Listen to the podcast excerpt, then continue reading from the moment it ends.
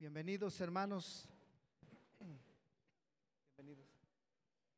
Bienvenidos sea cada uno de ustedes, hermanos. Qué gusto estar nuevamente con ustedes y poder, poder compartir de la palabra. ¿Están listos para escuchar la palabra? Vamos entonces a abrir la Biblia, hermanos, al libro de Filipenses. Filipenses capítulo 4.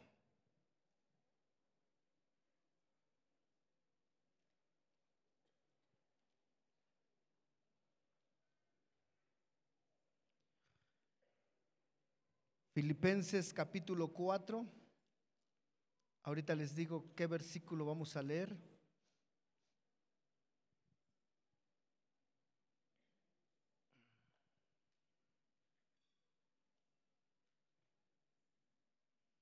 Ah, vamos a leer del versículo 10 al versículo 13.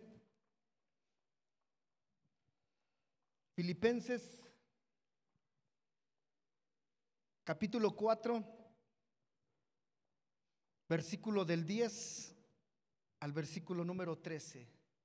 ¿Estamos ahí? Leo la palabra, me siguen con la vista. Dice la palabra de esta manera. En gran manera me gocé en el Señor de que ya al fin habéis revivido vuestro cuidado de mí, de lo cual también estabais solícitos, pero os faltaba la oportunidad. No lo digo porque tenga escasez, pues he aprendido a contentarme cualquiera que sea mi situación. Sé vivir humildemente y sé tener abundancia. En todo y por todo estoy enseñado, así para estar saciado como para tener hambre, así para tener abundancia como para padecer necesidad. Todo lo puedo en Cristo que me fortalece. Creo que la mayoría no sabemos de memoria este último versículo, el, versículo número 13. ¿O sí o, me equivoco? ¿Sí? A ver, lo decimos todos a la de tres. Una, dos, tres. Bueno, algunos sí se lo saben de memoria, otros lo leyeron, pero bueno, lo importante es que lo dijeron. Eh, es un versículo muy pequeño, pero que encierra, sabe, una gran promesa de parte de Dios. Pero, pero de ese versículo no quiero hablar eh, en esta tarde, sino que quiero hablar de los otros versículos que, leímos. Y sabe que la carta de los filipenses, hermanos, es un libro muy hermoso si usted lo lee. Es un libro donde el apóstol Pablo, eh, al estar hablando, al estar escribiendo, hermano, denota alegría, denota gozo, eh, denota felicidad. Y si hay algo que nos enseña el apóstol Pablo, hermanos, en estos versículos que leímos, es eso, hermano, aprender a ser feliz. ¿Usted es feliz? ¿Usted es feliz? Uno dicen, ¿sabe? Algunos, bueno, digo por mí, no lo digo por usted. Si usted tiene la cara que no le ayuda, así como a mí. Pues ya no es problema nuestro, ¿no? Alguien dice por ahí que yo soy muy enojón. Pero yo les digo, es que la cara no me ayuda tanto. Ya últimamente hasta en ocasiones cuando tengo tiempo, mire, me hago masajito aquí para que no, no se me arrugue. No se vea tanto. Pero si hay algo que el apóstol Pablo nos enseña en estos versículos, hermano, es eso, aprender a ser feliz. ¿Sabe que en la vida, hermano, necesitamos aprender a ser felices? Y inclusive alguna ocasión entré a una librería y por ahí por curiosidad en ocasiones leo ahí los títulos y ojeo algunos libros y una ocasión leí 10 consejos para ser feliz, ¿verdad? 12 eh, principios para encontrar la felicidad, bueno, y tantas cosas, ¿no? Y, y sabe, hermano, que sí necesitamos aprender a ser felices. Porque, mire, tenemos la vida, tenemos lo necesario. Tiene usted sus ojos, tiene usted sus pies, tiene usted sus manos, tiene el aire para respirar. Pero sabe que muchos teniendo todo eso no hay felicidad. Muchas ocasiones, sabe, ni siquiera valora el poder respirar. Y, ya se lo platiqué una ocasión, pero sabe, cuando yo me convertí, bueno, más bien antes de convertirme, yo tuve una plática con un demonio. Y sabe que este ser, bueno, estaba en una persona, ¿no? Y este, recuerdo ahorita que dije de respirar, me acordé porque él le hacía así, mire, le hacía. Ah. Yo decía, ¿ahora qué le está pasando, no? Y, ah, le hacía. Y yo, yo, yo lo miraba y me dice, ¿sabes? Que ustedes ni siquiera valoran el aire que tienen y ni siquiera valoran el poder respirar. ¿Sabes? me dijo, donde yo estoy no hay oxígeno. ¿Y sabes qué rico es respirar? Yo tenía, hermano, yo ni la Biblia había leído, pero le hacía, ah. Y, sabe, si usted eh, lee esta carta, hermano, como le dije, y si sabemos el trasfondo de esta carta, sabe, podemos todavía quedar más impactados, hermano. Porque ¿sabe dónde está escribiendo esta carta el apóstol Pablo? ¿Sabe dónde la está escribiendo? En una cárcel. El apóstol Pablo está preso. Está en la cárcel, hermano. Está encarcelado. No tiene libertad. Y él está hablando de libertad. Y él está hablando de gozo. Y él está hablando de felicidad. En esta carta es donde escuchamos eso que y sacaron esta canción de gozaos en el Señor. ¿Cómo dice? Alguien se me ve por ahí y dice, no, mejor siga predicando, no cante. Porque ese versículo nace de aquí, de esta carta, hermanos. Gozaos en el Señor. Os digo otra vez, gozaos. Y habla de gozo, y habla de libertad, y habla de felicidad y el apóstol Pablo está preso. Y nos, y nos da unos consejos, hermano, el apóstol Pablo en esta carta. Consejos que necesitamos nosotros aprender, hermano. Porque sabe que fácilmente nosotros perdemos la alegría. ¿O no es así? Qué fácil se nos acaba el gozo. Qué fácil se nos acaba muchas ocasiones la felicidad. ¿O no? Y el apóstol Pablo nos da unos consejos para que ese gozo, para que esa felicidad se mantenga por siempre. Primero, ¿sabe por qué? Porque usted tiene a Cristo en su corazón. Y un corazón que tiene a Cristo no puede estar triste, porque no hay cavidad es un corazón que tiene que estar alegre, que tiene que estar feliz. Por eso le pregunto otra vez, ¿usted es feliz? ¿Verdad? Y alguien dijo una ocasión por ahí, pues dile a tu cara porque no se ha enterado. Mire, en el versículo 11, y de, de, los versículos que leímos del 11 al 12, en el 11 y en el 12, el apóstol Pablo nos enseña algo. Y él dice, he aprendido a contentarme con todo. He tenido escasez y he tenido abundancia. He tenido mucho para comer y he padecido hambre. Y él dice algo bien importante, pero he aprendido a contentarme. Y sabe, hermano, que aquel que piensa que yo no, ya no va a aprender de los demás, sabe, comenzó a ser infeliz. Aquel que dice, ya que me puede enseñar, ya que me puede decir, él o ella, sabe, nosotros podemos aprender, hermano, mire, de la persona que ni siquiera nos esperamos. podemos aprender y recibir mucho. Y la propia Biblia nos enseña, hermano. Mire, ayer que fui a las células, ¿sabe? Yo aprendí de un hermano. Llegó el tiempo del, del refrigerio. No sé si esté aquí el hermano o haya venido al, al, otro culto, pero es más, no voy a hablar mal, voy a hablar bien de él.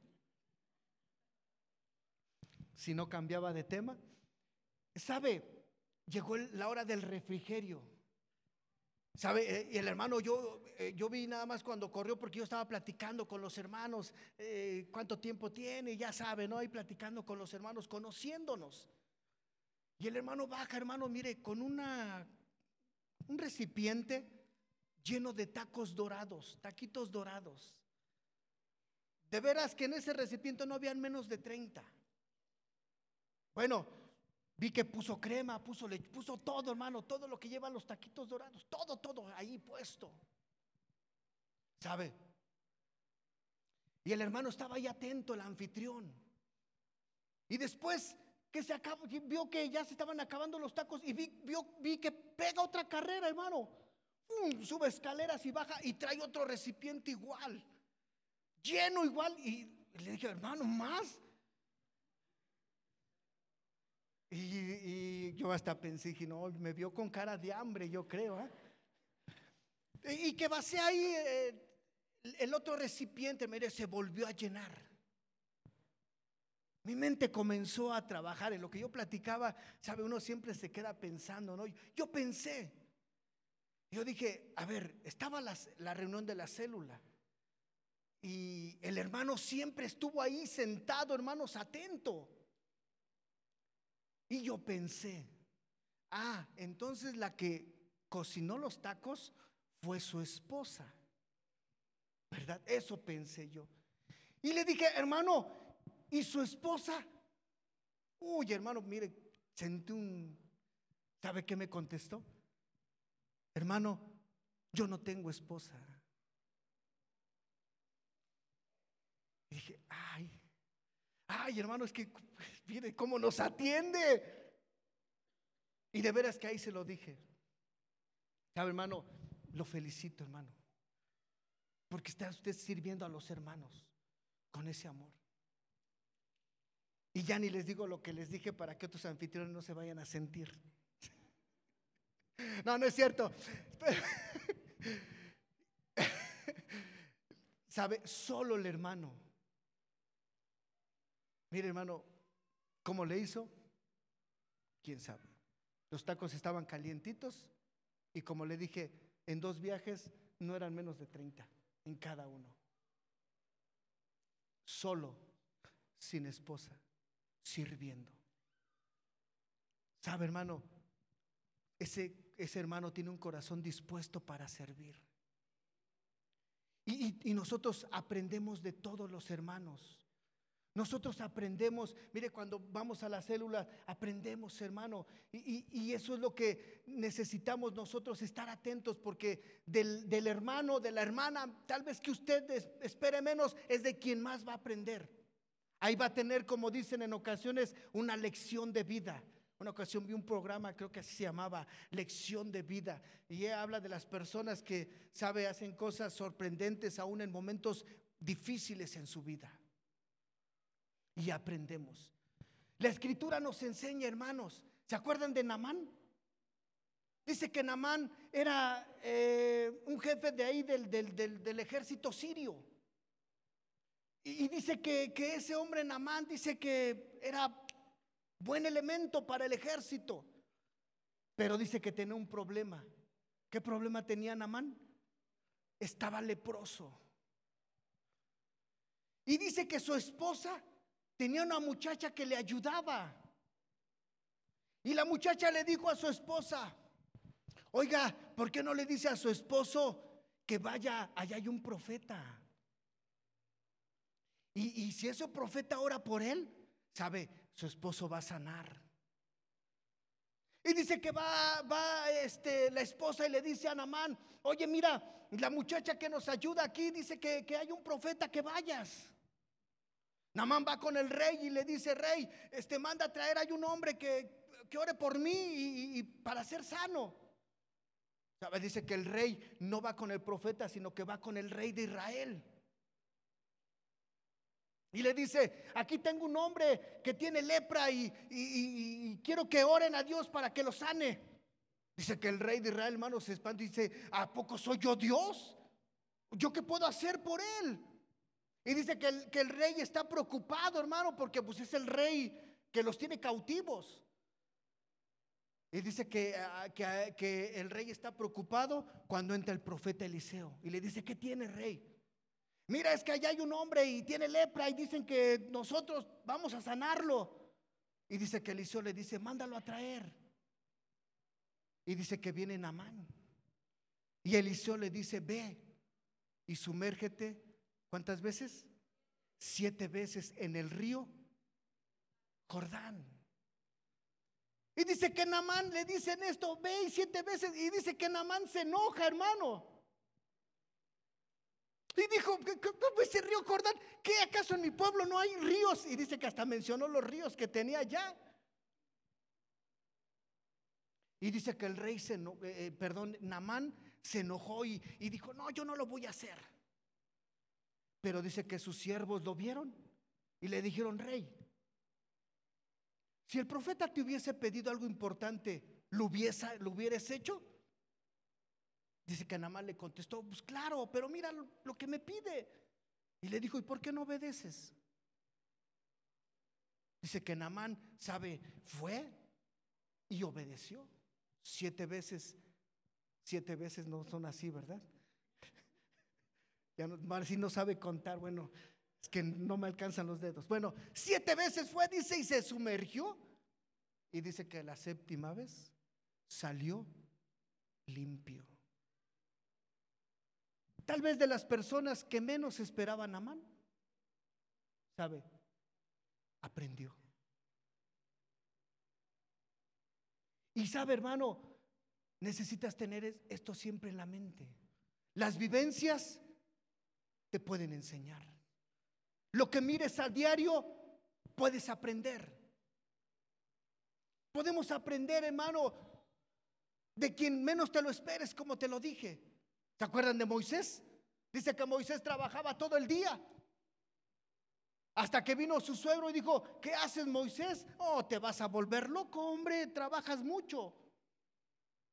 Y dice que su suegro le dio la idea y le dijo el consejo, ¿por qué no pones líderes que se encarguen? Los problemas grandes, atiéndelos tú. Y dice que así lo hizo Moisés. Sabes que en ocasiones la gente te mira, hermano. Y mira que lo que está mirando en ti no es el gozo de Dios. Y lo que está mirando en ti no es la felicidad. Y en ocasiones está el consejo. Pero tú dices, ¿qué me puede decir? Y no escuchamos consejo. El apóstol Pablo dijo algo importante, he aprendido. Fíjese que el apóstol Pablo no dijo, yo ya lo tenía. No, él dijo, yo lo aprendí. Y si podemos acordarnos del apóstol Pablo, mire, lea escritos atrás de Pablo, y Pablo decía, yo soy fariseo de fariseos. ¿Se acuerda usted? Y he sido instruido con el mejor. ¿Sí? ¿Se acuerda usted? Y yo soy aquel, así decía el apóstol Pablo. Y tal vez el apóstol Pablo pensaba que sus títulos y sus metas lo iban a hacer feliz. Pero después el apóstol Pablo sigue escribiendo. Y dice, ahora todo eso que tenía lo he hecho por basura. Él dijo, todo eso, con todo eso no alcancé la felicidad que yo buscaba. Yo pensé que ahí estaba. Y cuando lo tuve, no estaba la felicidad. Ahora lo desecho a todo. Y mire, preso, ahora sí habla de gozo y ahora sí habla de felicidad en su corazón. Porque mire, número dos, dijo otra palabra, he aprendido a contentarme. ¿Sabe, hermano, uno de los problemas que tenemos por naturaleza?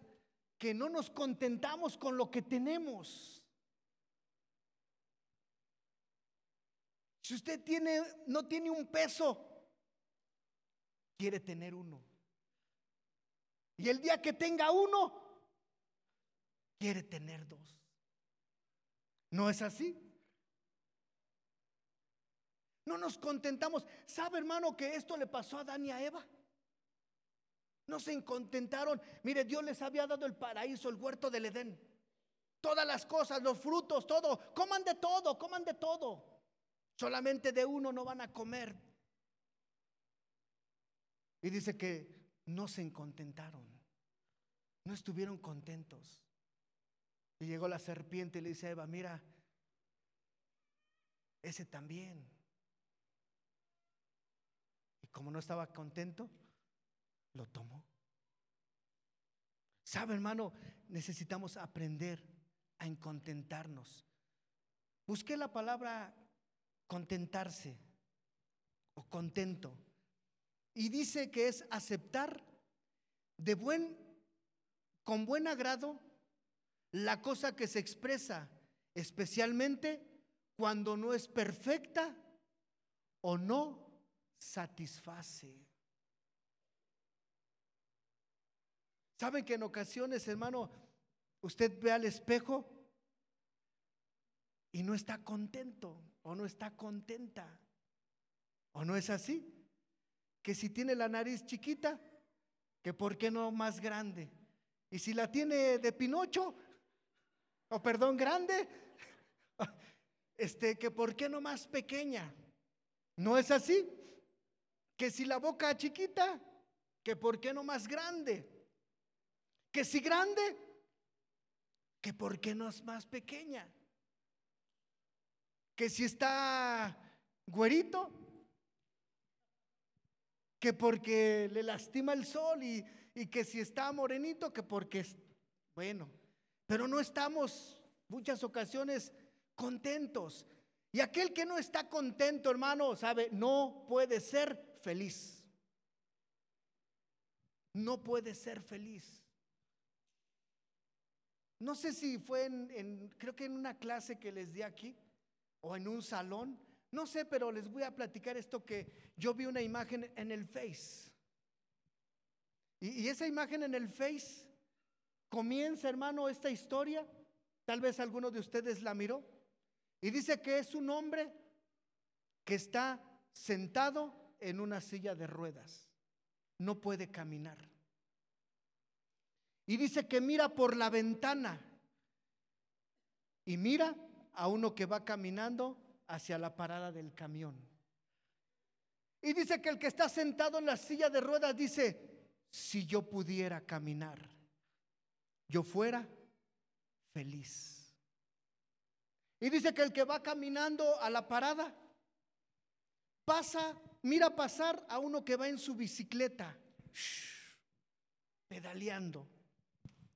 Aquel hombre que está parado mira al de la bicicleta y dice, si yo tuviera una bicicleta, yo fuera feliz. El de la bicicleta va pedaleando.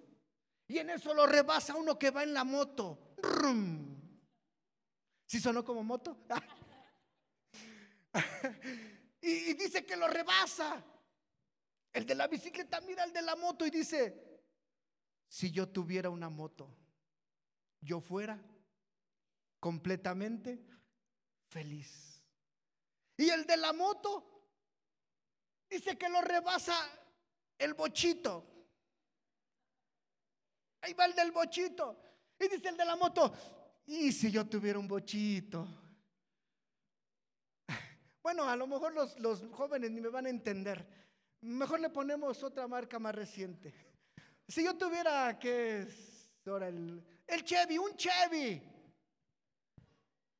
Yo fuese completamente feliz. Y dice que el del Chevy, hermano, pasa un Ferrari, un convertible. Y dice el del Chevy, uy, si yo tuviera ese Ferrari, yo fuera completamente feliz. Y dice que al del, para no hacer larga la historia, ya termino, dice que va al del convertirlo, hermano, y mire, lo rebasa un helicóptero por arriba. Y lo mira y dice, si yo tuviera un helicóptero, yo fuese completamente feliz. Y el piloto del helicóptero ve pasar el avión. Si yo tuviera un avión. ¿Sabe, hermano? Nadie se conformaba con lo que tenía. Y muchas ocasiones así estamos nosotros. Tenemos pero no nos conformamos. Y necesitamos aprender. Pablo dijo, yo he aprendido a conformarme, a estar contento con lo que tengo. Y mire que le vuelvo a recordar, Pablo está preso, hermano. Pablo está en una prisión. Y él no dijo, si yo tuviese la libertad. No, él dijo, en este momento eh, sé con, contentarme con esto, estoy preso y en esta prisión voy a seguir predicando y en esta prisión no se me acaba el gozo y en esta prisión no se me acaba la felicidad, porque sé contentarme con lo que tengo. ¿Sabes, hermano? Así necesitamos aprender a contentarnos. ¿Tienes un trabajo? Está contento con ese trabajo.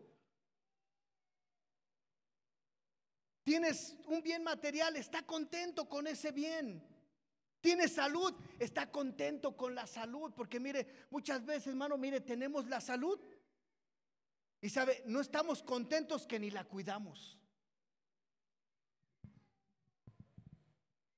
Todavía cuando nos hacen enojar y todo eso, usted se enferma de los nervios, va al doctor y, le da el consejo el doctor, esté tranquilo, no se enoje. Y no hacemos caso. Y, es que yo así es mi carácter que decimos, carácter. Ni hemos aprendido lo que es carácter. ¿O no? Porque hasta así, yo, una ocasión escuché a alguien en la cocina decir así, es que así es mi carácter. Y hemos aprendido, hermano. ¿Sabe quién es el que tiene carácter? Es aquel que tarda en airarse. Es aquel que le hace algo y le da una sonrisa y no le contesta.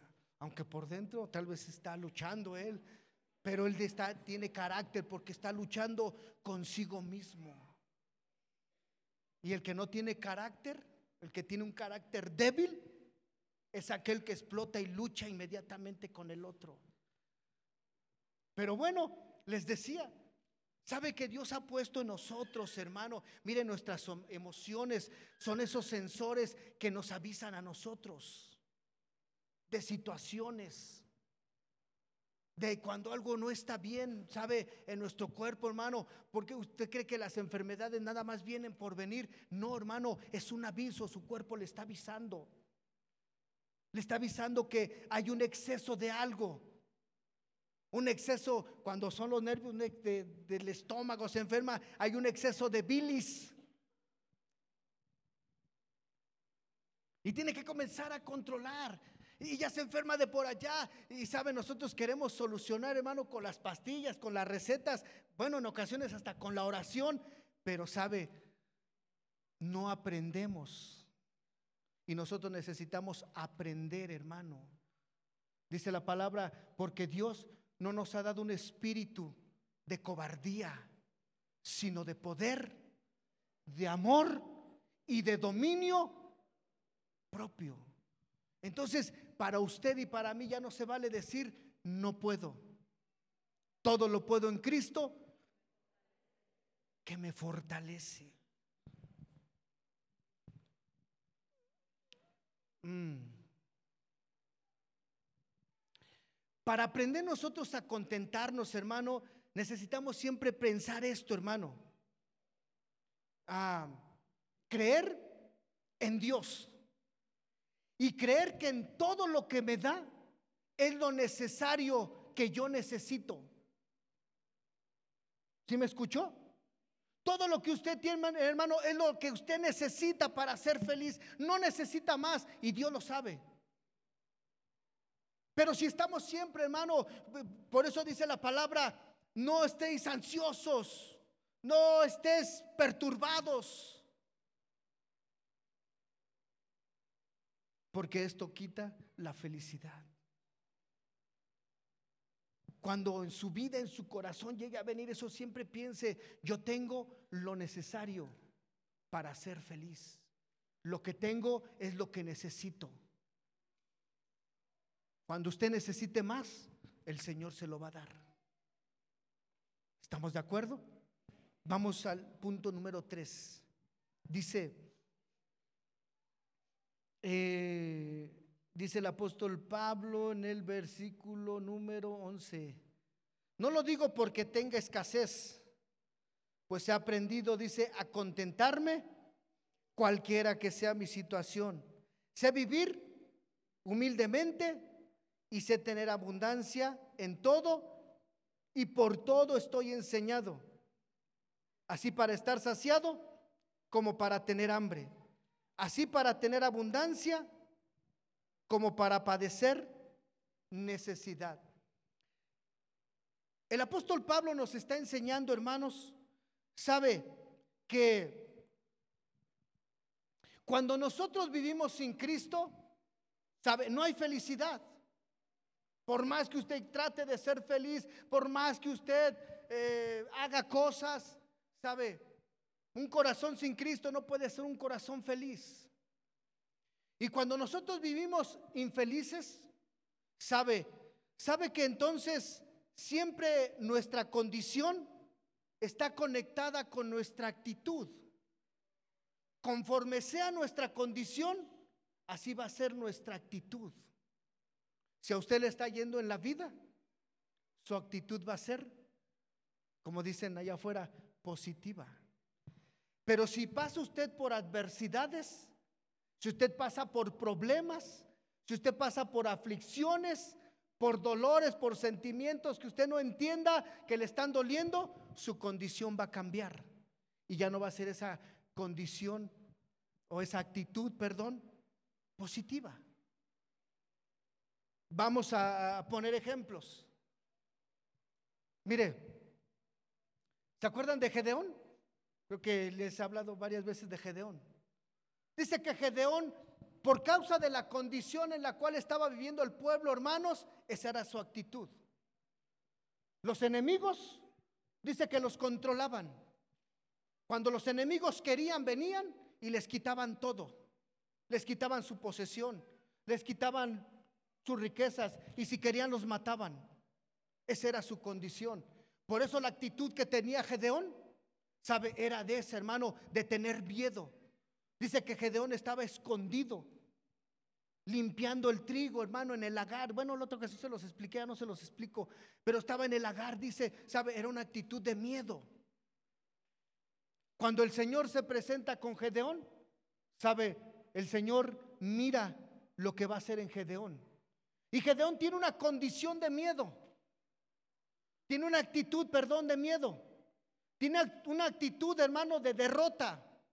Tiene una actitud de esclavo. Esa es la actitud que tiene Gedeón. Pero el Señor va a cambiar su actitud. Y para que el Señor cambie la actitud, comienza a cambiar la condición también de Gedeón. Viene el Señor y le dice, varón, esforzado y valiente. yo me imagino que estaba Gedeón, hermano, y cuando el Señor le habla y le dice, varón esforzado y valiente, Gedeón buscó y, ay caray, ¿a quién le habla? El Señor le dijo, tú, Gedeón. Y Gedeón tenía una actitud diferente, una actitud de miedo, una actitud de cobarde. Y dice que el Señor lo llevó, hermanos, a cambiar su condición. Gedeón hace esto. Y Gedeón comenzó a obedecer a Dios con muchas dudas y todo. Y el Señor lo llevó a cambiar su condición, hermano. Para cambiar su actitud. ¿Sabe?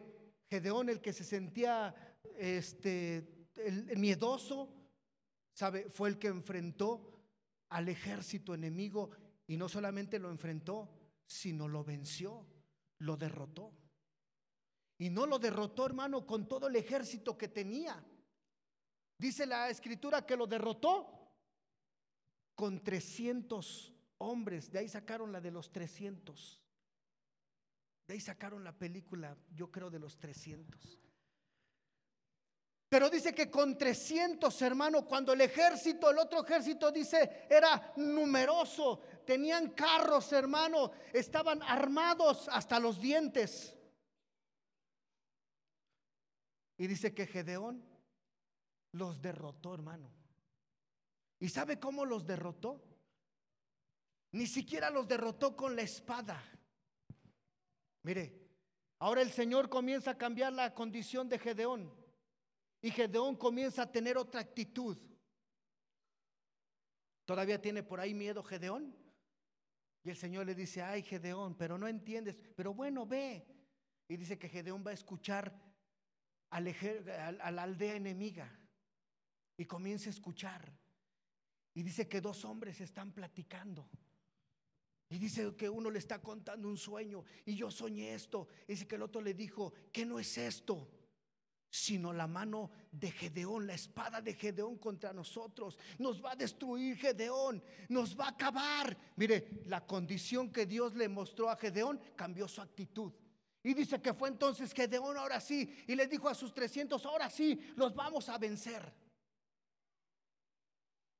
Dice que Dios le dio la estrategia y le dijo, van a tomar sus cuernos como los que tocan los hermanos. ¿Sí? Y dijo, y, y van a tener en su mano una tea. ¿Sabe qué es una tea?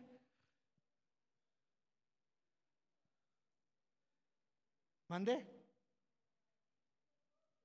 Una antorcha, era algo pequeño, era una antorcha grandota, no, no, no, no, no, no, era, una era algo pequeño. Dice que esa, esa antorcha, hermano, tenía como un cántaro encima. Sí, estaba tapada. Dice que les dijo, cuando yo les diga griten, van a gritar y van a romper el cántaro. Y entonces va a brillar la luz. Y dice, y van a gritar. Dice que cuando el otro, el ejército estaba preparando, hermano, dice que miraron a, esos 300 y gritaron, dice que miraron las teas, dice que aquellos se espantaron, hermano, y comenzaron a levantarse, sacar su espada y matarse unos a otros. Esos 300 solamente gritaron y enseñaron su tea. ¿Sabe? Cuando nosotros llegamos a Cristo, hermano, eso es lo que hace el Señor para que nosotros podamos ser felices. Él cambia nuestra condición para que nosotros también cambiemos nuestra actitud. Pablo entendió cuando dijo, yo hice todo, yo hice todo esto, pero ya lo eché por basura, pero ahora lo, que hizo Cristo en mí y me salvó y me, rescató y ahora me ha utilizado para servirle, ¿sabe? Cambió la actitud de Pablo. Por eso cuando nosotros venimos a los pies de Cristo, hermano, mire el Señor cambió tu condición o no cambió tu condición el Señor. ¿Cómo estaba tu condición?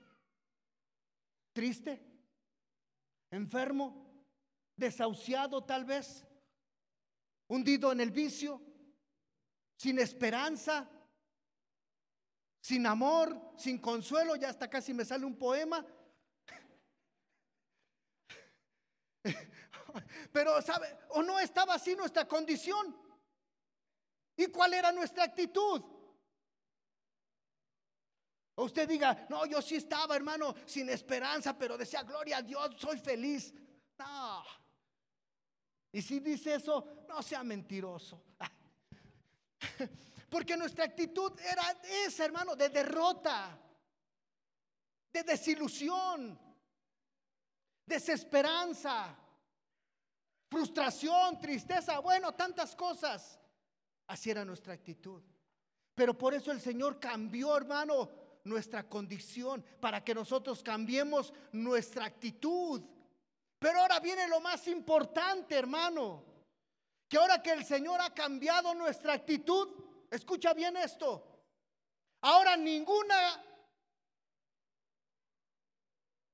situación puede cambiar tu actitud. Ahora ninguna condición puede cambiar tu actitud. Por eso ahora sí vamos a poder entender bien este versículo. Y no solamente es, estás triste, todo lo puedo en Cristo, y ahora ya vas a ser feliz. No, hermano, si no cambias tu actitud, difícilmente va a cambiar la condición. Y por eso eso hizo el Señor. Porque muchos ¿Sabe? Cambia nuestra condición y cambia nuestra actitud.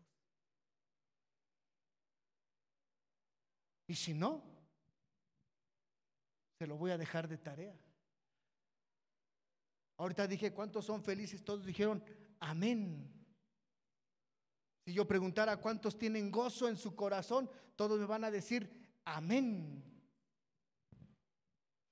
Pero al rato que cambie tu condición, y sabe que en la escritura, hermanos, mire, para probar el Señor a sus hijos, en ocasiones cambia su condición. ¿Se acuerdan de Job? Mire, Job estaba en una condición, hermano, mire, de, de abundancia. Bendecido Job. Tenía hijos, tenía posesiones, tenía criados. ¿Qué le preocupaba a Job? Esa era su condición. ¿Y se acuerda que vino Satanás? Y mire, Satanás le dijo eso mismo al Señor. Le dijo, lo has puesto en esta condición. ¿Cómo va a cambiar su actitud? Pero le dijo, pero cambia su condición y vas a ver que va a cambiar su actitud. Bueno, se lo estoy diciendo en otras palabras. ¿eh? Y, y entonces dice que va Satanás.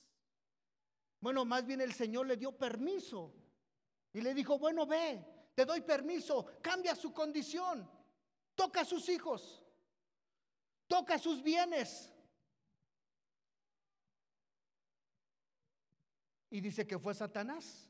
Y mire, en un segundo acabó con todo, con sus hijos, con su riqueza, con todo, acabó. Cambió su condición. Pero sabe, no cambió su actitud. Porque de las palabras de Job nunca salió, hermano, una queja. Nunca renegó de Dios. Y dice la palabra que Job no atribuyó a Dios despropósito alguno. Él mismo dijo, Jehová dio, Jehová quitó. Sea el nombre de Dios bendito. ¿Sabe, hermano? Y en ocasiones a nosotros nos cambia solamente la condición. Y ni siquiera es tan, tan, tan marcada como Job.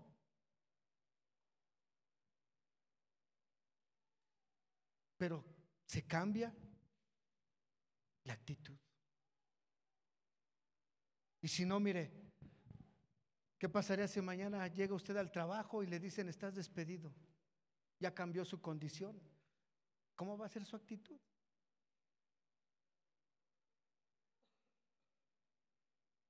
¿Qué tal si mañana va con el médico y tiene esto? Ya cambió su condición. Ojalá y no cambie la actitud. Yo creo, creo que una ocasión les di testimonio de una hermana, una hermana que partió con el Señor de cáncer. La hermana estaba en la condición, en el hospital, con cáncer. Pero sabe, no cambió su actitud.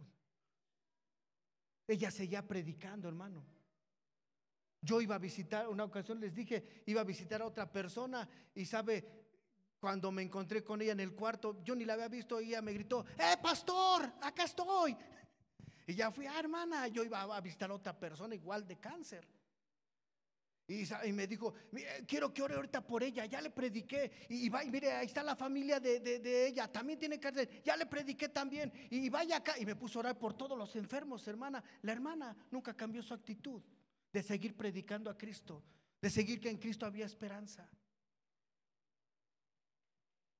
La semana pasada estaba viendo por ahí algo que eh, también lo compartí en la célula y, ¿sabe? estaban entrevistando a una persona, a un cristiano cristiano firme como usted.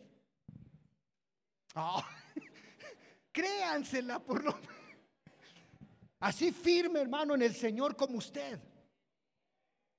Y, y sabe que le hicieron una pregunta. Y la que lo está entrevistando le dice, ¿qué es lo mejor que le podría pasar a usted como cristiano? ¿Qué hubiera contestado usted? ¿Qué es lo mejor que le podía pasar a usted como cristiano? ¿Qué contestaría? Ay, Señor, pues un BMW, una casa en las lomas, del cadete aunque sea, pero en las lomas.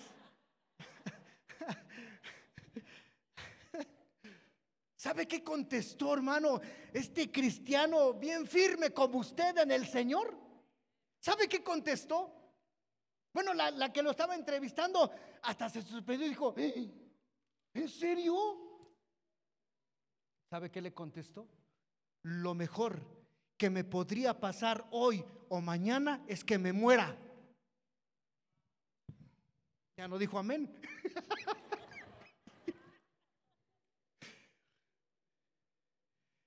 Así, contestó la que dijo, ¿qué? Lo mejor que me puede pasar es que me muera. Porque en este mundo, dijo, hay mucha necesidad, hay mucha maldad. Estamos sujetos a muchas cosas. Pero el día que yo me muera, me voy a la presencia de Dios. Allá no hay más tristeza, no hay más llanto, no hay más gozo, no hay más dolor. Estamos en la presencia en la gloria de Dios.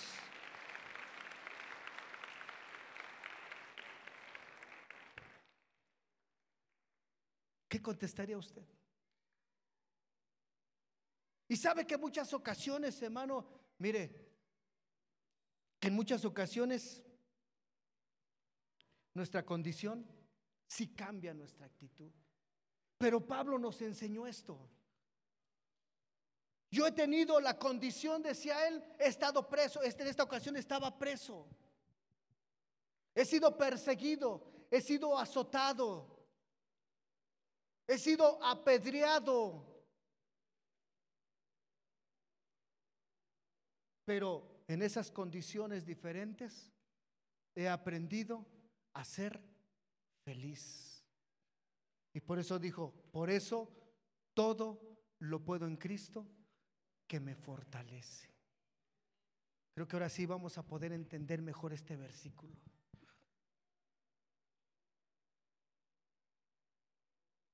Porque van a venir condiciones que no nos gustan a la vida. Situaciones, hermanos, que no vamos a esperar. Pero lo que nunca debe de cambiar es la actitud. Es nuestra fe en el Señor. Es nuestra esperanza en Él. Y estar cimentados en Él. Amén. Cierren sus ojos. Termino.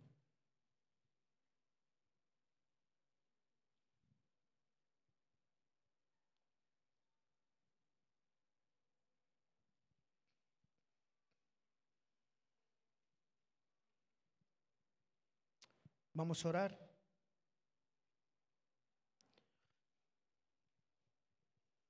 Yo quisiera que meditaras en tu vida en esta palabra. Tal vez han venido situaciones a tu vida que no esperabas, problemas, adversidades, situaciones difíciles. En ocasiones cuando vienen situaciones así, nuestra mente nos lleva a pensar, tal vez Dios se olvidó de mí. En ocasiones nos lleva a pensar que Dios se ha apartado.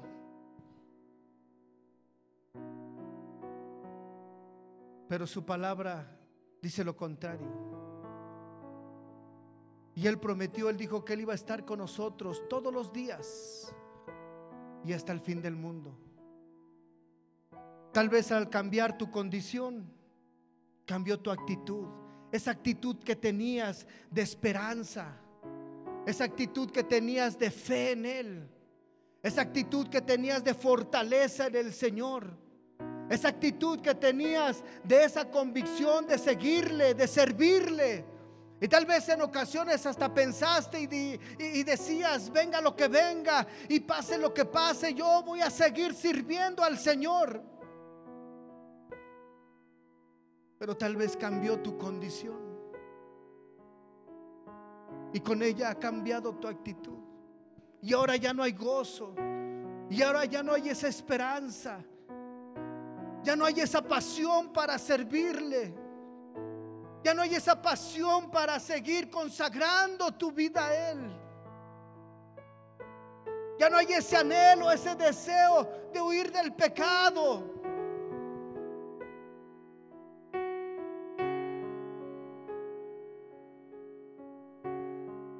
Y sea el momento tal vez de decirle, Señor, perdóname. Porque al cambiar mi condición, cambia mi actitud. Y hasta se me termina el gozo, la felicidad. Como tu palabra dice, el gozo de la salvación, que es mi fortaleza, ya no está. Dile, Señor, perdóname, ayúdame. Te necesito, Señor. Ayúdanos, Señor.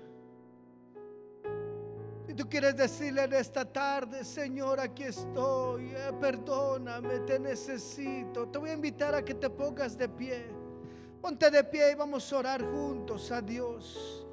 Y pídele que sea su presencia. Dile, Señor, vengo a tu presencia, Señor. Y dile con esas palabras, porque solo sé que solamente usted puede cambiar esta condición, Señor. Así como la cambió la primera vez, Señor.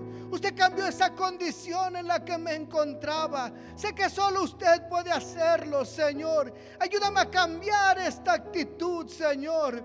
Padre, en el nombre de Jesús, aquí está su iglesia, Señor. Mis hermanos, Padre, que en esta tarde, Señor, reconocemos, Señor, que necesitamos aprender, Señor, a tomar ese gozo, esa felicidad, Señor, esa libertad que usted nos dio, Señor. A usted le costó, Señor, a usted le costó esa cruz, esos clavos, ese madero, Señor para nosotros poder obtener, Señor, esa libertad, ese perdón de pecados, Señor, ese gozo, esa fortaleza, Padre, en nuestras vidas, Señor. Hoy queremos tomarla y pedirle, Señor, que pueda estar preparado nuestro corazón para cuando venga, Señor, y cambie, Señor, y cambien las consecuencias, Señor, y cambien las situaciones, Señor, Padre, y vengan situaciones que no entendamos, Señor, y Señor, vengan a nuestra vida, Señor, cosas, Padre, que tal vez traen dolor, traen preocupación, Señor. Padre, no poder cambiar nuestra actitud hacia usted sino que nuestra actitud siga siendo la misma, Señor. Esa actitud de servicio, esa actitud de amor hacia usted, esa actitud de fidelidad hacia usted, esa actitud, Señor. Esa actitud, Señor, que hubo en nuestro corazón esa actitud que hay en nuestro corazón para con usted, Señor. Esa actitud de gratitud, Señor. Padre, en el nombre de Jesús. En el nombre de Jesús. Sostenga cada vida, Señor. Se lo pido en el nombre de Jesús. Amén. Amén. Gloria a Dios. Puede tomar su lugar, hermanos. Por ahí pasan nuestros hermanos. Prepare su ofrenda. Quiere darle un fuerte aplauso al Señor. Déselo con todo su corazón. Que el Señor es digno. Él es bueno.